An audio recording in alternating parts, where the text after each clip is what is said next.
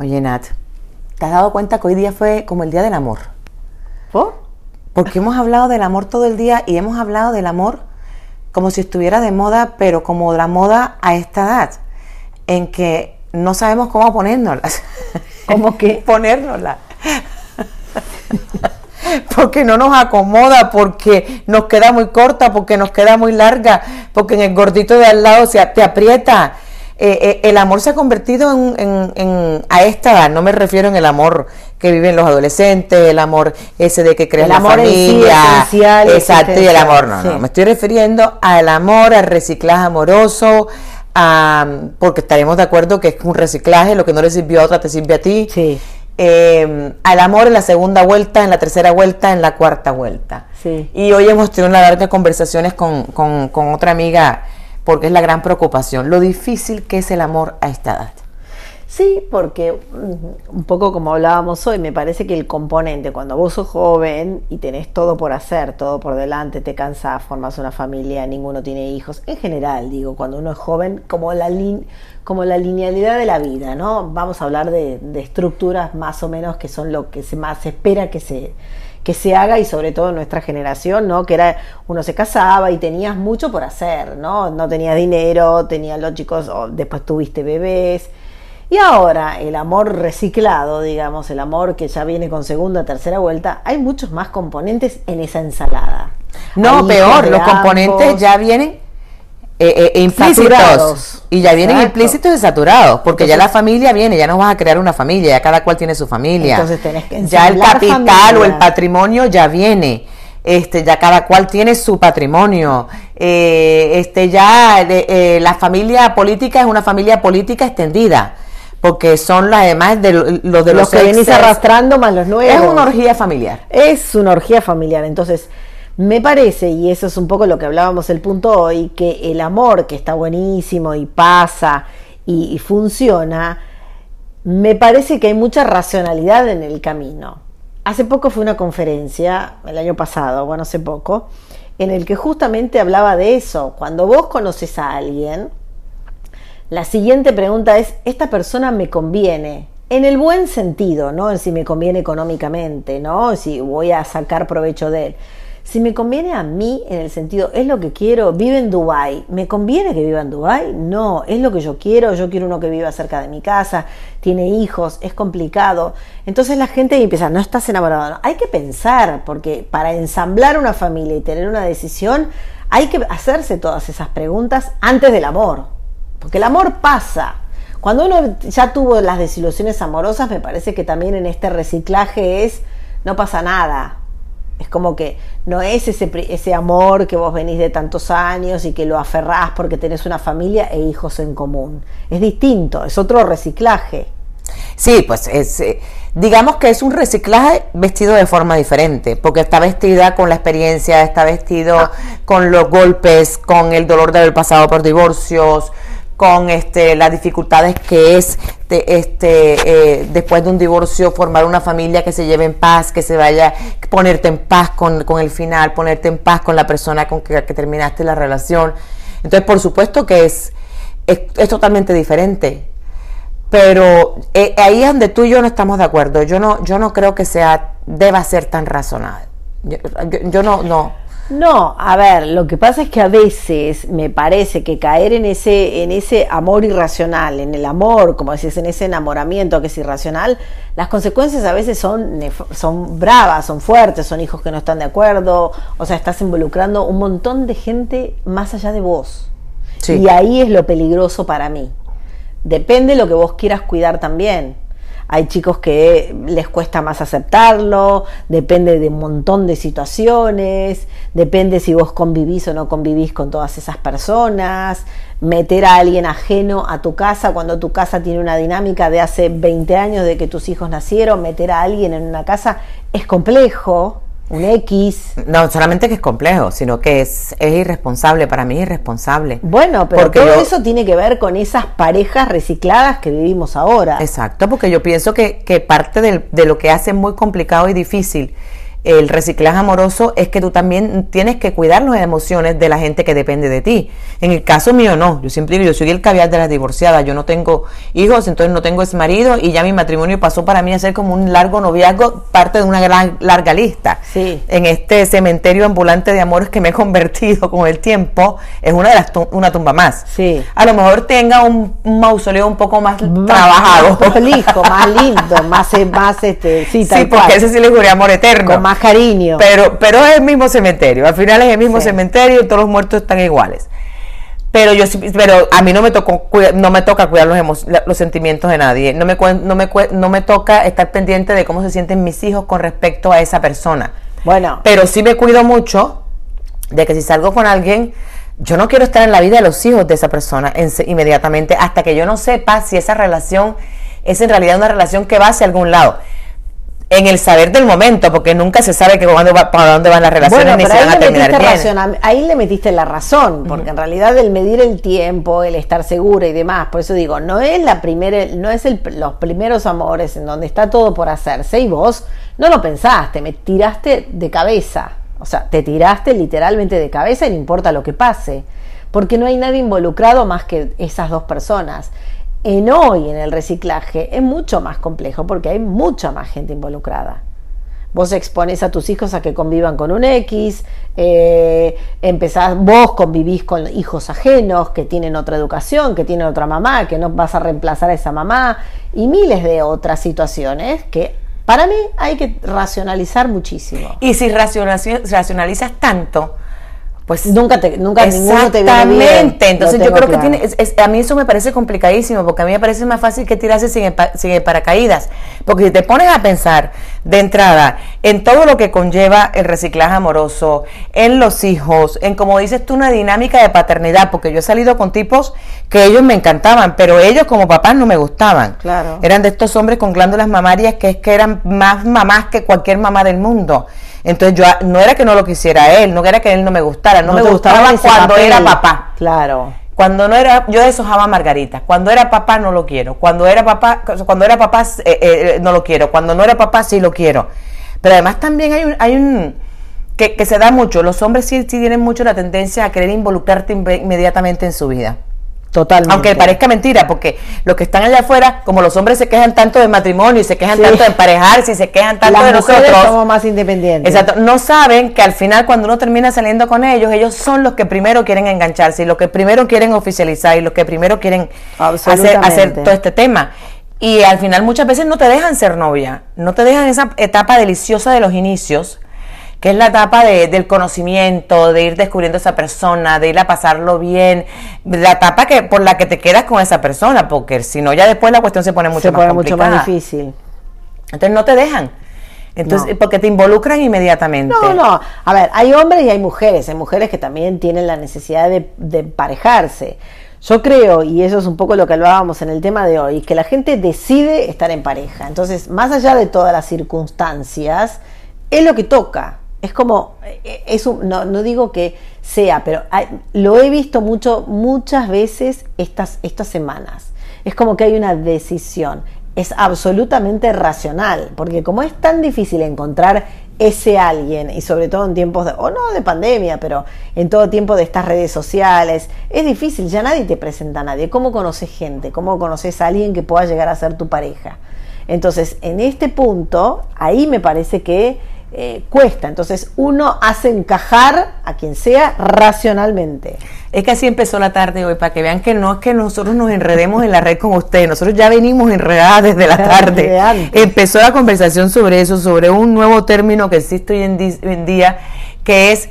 Eh, el amor es una decisión. El amor es una decisión, pero no solamente para nosotras las que estamos en el mercado del usado, sino para las parejas. Es que es una decisión que tú tienes que tomar de quedarte allí yo no siento que el amor sea una decisión. A mí me parece que si hay algo que es el amor es que no es una decisión. El amor es una fuerza tan extraña que ni siquiera podemos entender por qué nos gusta ese tipo y no nos gusta el de al lado. Que a lo mejor nos convendría más el de al lado, pero que nos alborotó las hormonas fue este. sí, pero hoy estamos en tiempos del amor racional, a eso voy. Yo no sé. es que el amor no puede ser racional.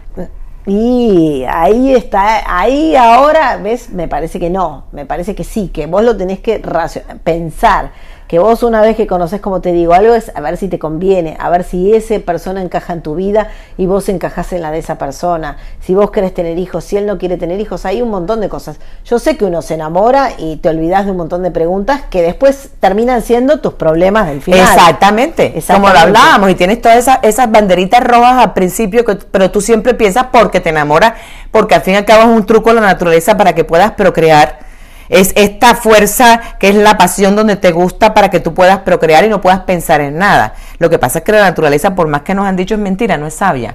Y a esta edad sabría que yo no voy a procrear nada, que no puedo ni tengo con qué, ni me interesa. Pero te, pero te enamoras de esa manera. Entonces yo no, yo no, y tienen los reflex, pero siempre piensas con esas banderitas rojas que tú dices, bueno, esto puede cambiar, o esto sí lo puedo manejar, o si lo hablamos es un problema de convivencia, o si lo hacemos. En mi experiencia, todas las relaciones se me han acabado por esas banderitas rojas que se convirtieron ya en problemas. En problemas. Ya era un tema que, que eran intratables, pero siempre estuvieron allí. Sí, sí, y bueno, y el amor hace que no las veas. Que no las veas, porque de eso se trata el amor de cegarte. Yo lo sé, pero a mí me parece que la razón es súper importante para continuar desarrollando ese amor. A eso voy. A ver, no digo que uno calcule cada minuto y como vos decís que me mira acá, que me mira allá y que uno esté calculando cada paso que da. Pero a mí me parece que el razonamiento, una vez que pasa el flechazo, digamos, hay que ver si esa, si esa relación te conviene. En el buen sentido, ¿eh? No digo que estés calculando paso a paso y acá me conviene y hago esto o hago el otro. Pero sí, si vos, que estás solo supuestamente en este reciclaje, tenés unas expectativas en cuanto al amor. Y si eso encaja, si eso te sirve, si eso a vos te va a hacer bien a la larga, teniendo el mejor de los escenarios.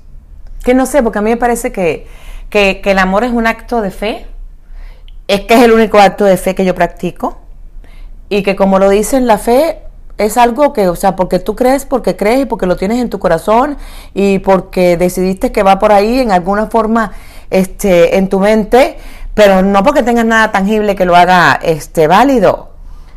Sí, sí, estoy de acuerdo. O sea, esa chispa la necesitas para encender el amor, estoy de acuerdo, pero, pero, volvemos a lo mismo, no puede ser tan irracional, no puede ser ese amor tan enloquecido como cuando uno era chico y se tiraba de cabeza.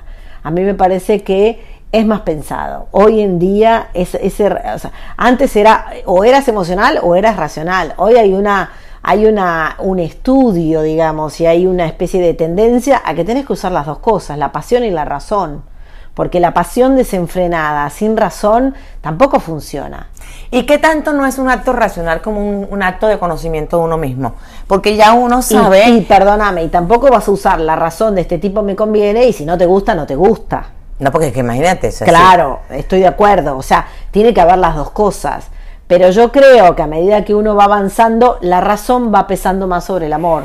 ¿Va pasando la razón o va, o va pesando, que era lo que te preguntaba, o va pesando el que tú ya sabes quién eres y qué es lo que quieres. Que es muy diferente a cuando tú empezabas las relaciones cuando eras jovencita. Tú realmente, o sea, estabas viviendo el amor por primera vez, estabas en una etapa de descubrimiento. Sí. Entonces ni siquiera sabías qué era lo que querías, lo que necesitabas. No habías vivido el amor. Ya nosotros hemos vivido el amor de, de, de todas sus formas y lo hemos sufrido, lo hemos padecido y hemos hasta descubierto que se acaba la relación y después del dolor y la tristeza regresa la ilusión intacta y que puedes tener no un amor, puedes tener muchos amores de la vida. Sí. Porque cada, en cada momento, pues. Puede pasar. Te aportaron algo. Pero entonces, ¿hasta qué punto esa, esa, esa razón tiene mucho más que ver con el hecho de que ya tú sabes qué puedes aguantar y qué no puedes aguantar? Ya tú sabes qué te gusta y qué no te gusta. Ya sabes qué te conviene o qué no te conviene.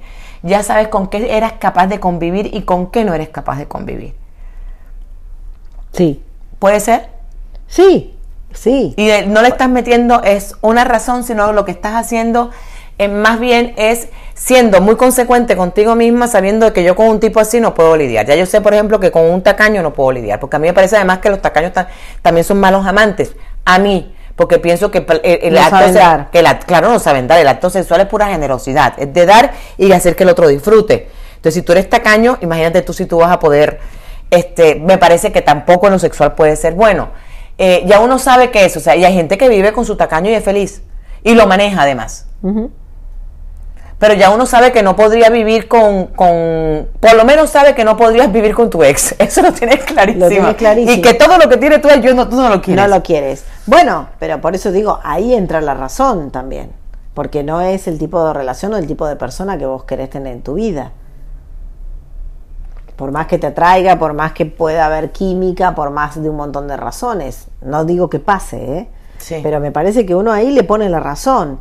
Y cuando vos miras lo que a vos te conviene, lo que a vos te acomoda, ahí hay razón metida Sí, en el medio. Pero de- ya de allí a ese término que fue como empezamos la tarde, de que el, eh, el- el amor es una decisión y la relación es una decisión, a mí me parece que ese es un término muy engañoso y muy peligroso, porque hay gente que ha decidido quedarse en esa relación y le está yendo de lo peor. Entonces a mí no me parece que es, es de esas expresiones que usamos muy libremente en este New Age, en el que las lanzamos como el secreto y todas esas cosas que si piensas positivo, entonces todo, tiene que salir positivo. Entonces yo pienso, los pobres venezolanos que están pensando en que, que están pensando en negativo, que no están pudiendo salir de allí, Mm. o la madre que tiene el hijo enfermo, o la, la madre que no tiene con qué darle de comer el hijo, o la persona que acaba de es porque no piensa positivo, que es que le pasó, no. Totalmente. En la vida no se trata de eso. Eso me parece además este, pensamientos muy irresponsables. Y de la misma forma pienso que pensar que el, el- el- el amor es una decisión y la relación es una decisión y porque yo decidí que te tengo que sacar adelante de entrada, es una decisión que tiene que tomar dos. Partamos de ese punto. Tú puedes Totalmente. decidir lo que tú quieras. Totalmente. Pero si el otro lado no tiene voluntad, Sí. ni tiene ganas de estar allí, te puedes desgastar y no va a pasar nada. Totalmente. Entonces, esa- Bueno, y a veces pasa eso, porque en realidad yo creo que pasa mucho, como que la gente hoy en día, la manera de relacionarse es, bueno, ahora ya quiero tomar la decisión de emparejarme y es a fuerza, a- no a fuerza, porque justamente no, esta más o menos me cierra y ahí tomo la decisión de engancharme Es te que yo- acomoda, a eso voy. No, no, no, Sí, a ver, si hay amor o no, no, hay esa idea de que el amor se va construyendo. No es ese enamoramiento irracional que todo el mundo tiene ide- idealizado de las películas, sino es el amor que se va construyendo, porque vos tomaste esa decisión racionalmente, esto me conviene, este puede ser, le voy a dar esa chance y lo vas construyendo día a día. Pero es que yo con ese- eso, eso tengo un problema, Nat, que es que eh, es como si tú me estuvieras diciendo que es que entonces ya yo interiormente tomé la decisión en este momento de mi vida y acomodé un escenario dentro de mí que ya está listo para una relación. Entonces que cualquiera que llegue me va a servir. No, y yo- a mí no me gusta pensar en esos términos, a mí me gusta pensar que la persona que va a llegar es porque es especial, no porque cualquiera que llegue va a llenar ese lugar. No, lo que pasa es que vos en, en- en general te encaja, digamos. Te- vos lo haces que, que vaya por ese camino. Pero es que tenemos de acuerdo que para algunas mujeres, que además tenemos gente que conocemos así, cualquiera encaja. Lo que ellas necesitan es el hombre al lado. Y quien es el hombre les da exactamente igual. Sí, pero es como un poco explicar las relaciones que tienen tantos años, ¿no? Una relación que tiene un amor, que tu- tuvo su primer amor, su etapa de enamoramiento, después ese amor va creciendo en otras formas. Va creciendo en el compañerismo, va creciendo en la vida cotidiana, va creciendo con los hijos. Entonces también es una decisión ahí. Porque Yo sí lo veo más. que nació cuando de es- una manera y ese amor se va transformando. sí lo veo más que cuando estás dentro de un matrimonio, estás dentro de una relación, es de, de vital importancia que hayas tomado una decisión de querer estar ahí. Es más, para mí eso es lo que define una, una relación que funciona o una relación que en el momento que no funcione tiene la posibilidad de este, salir adelante. Es que tan, qué tantas ganas tienes tú de estar ahí. Y si tú piensas que ese es el lugar donde tú quieres estar. Pero lo mismo pasa con una relación nueva. Yo creo que ese, amor se va, se, hoy en día se está racionalizando más. Eso es mi punto. No digo que vos tengas que pensar y si como vos decís, este me conviene, me lo traigo y lo no. Ahí tiene que haber esa chispa, pero ese amor se va transformando y este reciclaje amoroso se va transformando. Hay que racionalizar, hay parejas que no te convienen, hay situaciones que no te convienen en tu día a día, ¿no? Vos estás contenta con tu vida sola y de repente aparece alguien y en algún punto racionalizás si te conviene o no. Me parece. No es el No por- sé hasta qué punto sea, pero sí, sí, sí creo que es lo que debería ser. Claro, Que pusi- pudiéramos, sobre todo las mujeres, en momentos, en un momento de la vida, aunque sea porque nos los ha dado la experiencia, porque nos los ha dado la, la condición de, de, divorciadas, aunque lo que sea que nos haya dado por lo menos esas banderas rojas, esa sabiduría de esas banderas rojas, poder pararnos y decir, o sea, puedo convivir con ellas, no puedo convivir con ellas, son factibles para mí, puedo manejarlas, van a ser una piedra en el camino y un escollo siempre ¿Qué pasa la si vienen? Las voy a aguantar. En esa etapa de enamoramiento y de otras cosas que no, no, no vamos a pronunciar aquí, en el que estás, que te estás este, consumiendo tus propios ardores y que estás enamorada, podamos tener la lucidez mental de pensar esto se puede convertir en un problema más grande y que esa sea la premisa. La premisa sea que esas pequeñas banderitas rojas que vemos, no las veamos con banderitas rojas, sino en nuestra cabeza no las imaginemos como grandes problemas, porque en eso se van a convertir eventualmente. Bueno, pero es un poco como yo te decía en mi conferencia, cuando vos conoces a alguien, a los pocos días, al poco tiempo tenés que decir, esto me conviene a mí, esta persona me conviene en el buen sentido. La quiero en mi vida, va a ser, tienes una familia, tiene hijos, es casado, es soltero, vive en un lado, vive en el otro, tiene plata, no tiene plata.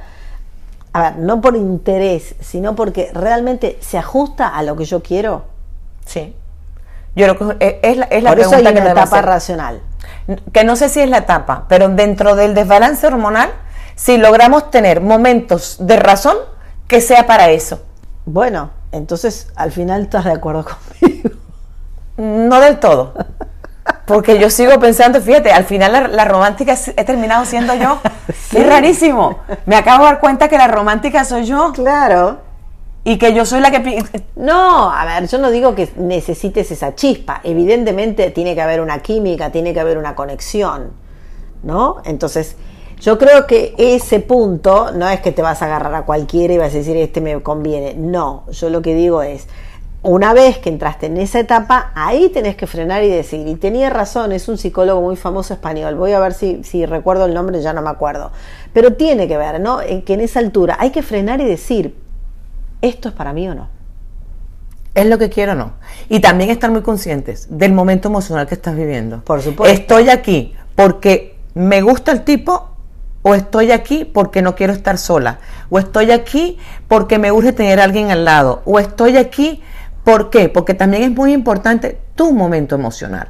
Totalmente. Que ojalá, yo he tenido etapas en que me he metido con quien no he debido, no porque fueran malas personas, sino porque no logré enamorarme, porque estaba en una etapa que yo llamo needy, o sea, que yo sabía que estaba más sensible de lo normal, que yo sabía que quería que me consintieran, que alguien me cuidara, que alguien me apapachara el pecho de un hombre que a mí me parece lo máximo. Y bueno, pues sí cayó el pobrecito. El la pobre víctima cayó cuando yo sabía que yo, no estaba enamorada ni me iba a enamorar profundamente. Pero la razón por la que yo estaba allí era porque yo tenía unas necesidades. Entonces, no solamente, fíjate qué complicado se ha vuelto el amor que fue como empezamos hablando de esto. De tírate al precipicio a formar una familia en la edad en que no sabes qué quieres, que son los veintipico, porque así lo hacíamos, no sabes quién eres, no sabes qué es lo que quieres. En la peor edad es cuando tomas esa decisión para toda la vida. Pero ahí también tenés que ponerte a pensar si Tírate en el precipicio y mira dónde hemos llegado ahora, donde lo más sano que podemos hacer para poder tener una buena relación en el reciclaje amoroso es preguntarnos, mirar esas, eh, esas, esas, señales que nos llegan con las banderitas rojas, cuestionarnos nuestras razones para estar ahí y cuestionar si la otra persona es lo que queremos y lo que merecemos en el amor. En el amor. Mi nombre es Natalia Onetti. Y yo, Rosaura Rodríguez, y quedé agotada con este tema. Y estamos en Enredadas en, la, red.